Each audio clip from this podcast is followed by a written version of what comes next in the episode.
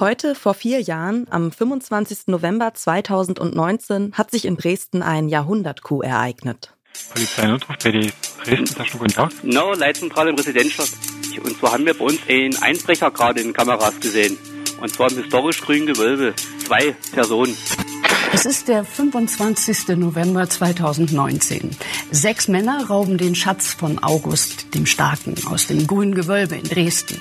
Versicherungswert 116 Millionen Euro. Tatsächlicher Wert unschätzbar.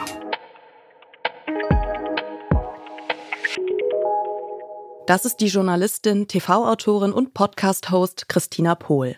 Ihr hört den Podcast-Podcast von Detektor FM und wir empfehlen euch heute Der Jahrhundert-Coup, die neue Staffel von Im Verhör. Das grüne Gewölbe im Dresdner Residenzschloss ist die Schatzkammer des Kurfürsten August der Starke. Gold, Bergkristalle und Diamanten, Schmuckstücke von unfassbarem Wert aus der staatlichen Kunstsammlung Dresden können BesucherInnen hier bestaunen. Aus einem gewissen Abstand natürlich, um keinen Alarm auszulösen.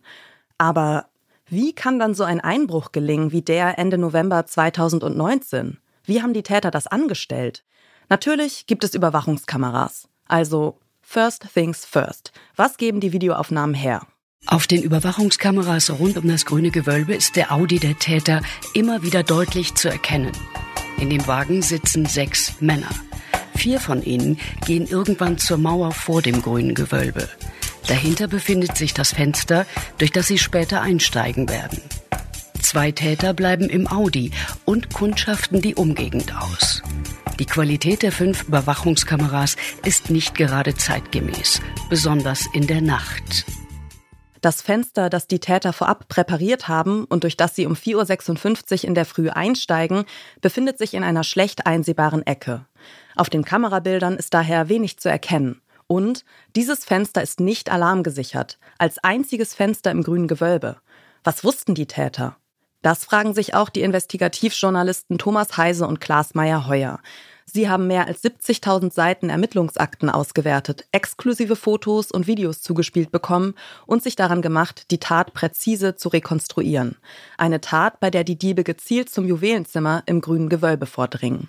Wissen die, wohin sie müssen? also wonach sie suchen? Nein, hundertprozentig. Die wären da, die wären da nicht reingegangen, sagen gesagt, so jetzt gucken wir mal. Und durch Zufall haben sie dann die wertvollsten Stücke. Die wussten ganz genau, wo sie hinwollen. Die wussten auch ganz genau, wie sie im Dunkeln dort lang gehen müssen. Das haben die sich vorher schon gut ausbaldowert. Mhm. So und jetzt jetzt schlagen sie mit brachialer Gewalt auf diese Vitrinen ein.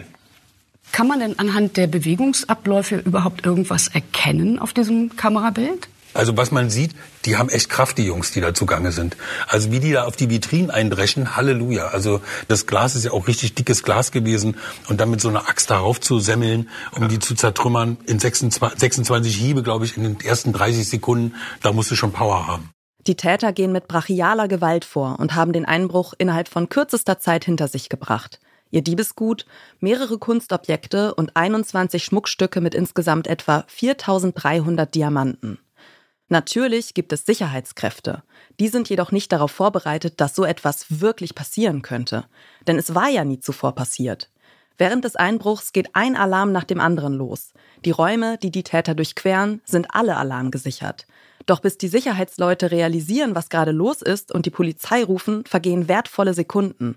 Da sind die Diebe längst mit ihrem Audi durch die dunklen Straßen geflüchtet. Die übrigens deshalb so dunkel sind, weil die Täter das Gebäude angezündet haben, in dem sich unter anderem die Technik befindet, die die Dresdner Straßenlaternen mit Strom versorgt. Den Brand im sogenannten Pegelhaus meldet eine Zeugin der Polizei. Pegelhaus brennt, die Feuerwehr kommt. Was passiert dann? Ähm, ja, die Feuerwehr löscht natürlich erstmal den Brand und dann später guckt sich die Kriminaltechnik dieses Pegelhaus an und dann bemerken sie, dass es keine Einbruchsspuren gibt. Hm. Also an den Schlössern, es gibt mehrere Eingänge zum Pegelhaus, gibt es keine Manu Manipulationsspuren. Und deswegen geht die Polizei dann später davon aus, dass die Täter wahrscheinlich einen Schlüssel gehabt haben. Wir haben ja in der ersten Folge schon darüber gesprochen, ob es vielleicht einen Insider gab. Ist das hm. vielleicht ein Hinweis darauf, auch dieser Einbruch im Pegelhaus, weil die müssen ja auch irgendwie gewusst haben, wohin und wie und wo. Ja, das sind natürlich bei so sind verschiedene Punkte, wo man sich denken könnte, irgendwie, okay, entweder sie haben es wirklich perfekt ausbaldowert oder sie haben jemand gehabt, der ihnen irgendwie einen Tipp gegeben hat. So richtig weiß man ja das bis heute nicht und die Ermittlungen laufen ja noch. Erst im Mai 2023 sind fünf von sechs Angeklagten am Landgericht Dresden verurteilt worden. Sie sind Angehörige der Großfamilie Remo.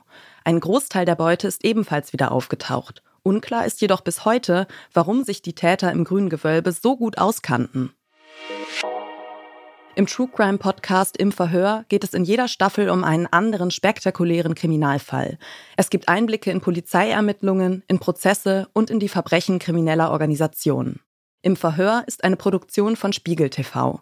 Die neue Staffel Der Jahrhundertkuh über den Einbruch im grünen Gewölbe hat insgesamt vier Folgen, die wöchentlich erscheinen. Die dritte ist ab dem 27. November verfügbar. Und wer diesen Podcast hört, macht sich gar nicht so viel aus funkelndem Schmuck, sondern vermisst vor allem das Glitzern von frisch gefallenem Schnee. Das war der heutige Hörtipp, frisch aus der Redaktion vom Podcast Radio Detektor FM. Wenn euch unsere Tipps gefallen, dann schenkt uns doch ein Like in eurer Podcast-App oder schickt uns eine Mail an podcastpodcast.detektor.fm mit eurem Lieblingspodcast. Und wenn ihr mithelfen wollt und könnt, unser Podcast-Radio dauerhaft zu erhalten und auszubauen, dann freuen wir uns über jede Form der Unterstützung. Zum Beispiel mit 3,33 Euro bei Steady. Alle Infos findet ihr unter detektor.fm slash danke. In diesem Sinne, vielen Dank. Dieser Tipp und die Moderation kamen von mir, Caroline Breitschädel. Redaktion Ina Lebetjew, Joanna Voss und Doreen Rothmann. Produziert hat die Folge Stanley Baldauf. Wir hören uns.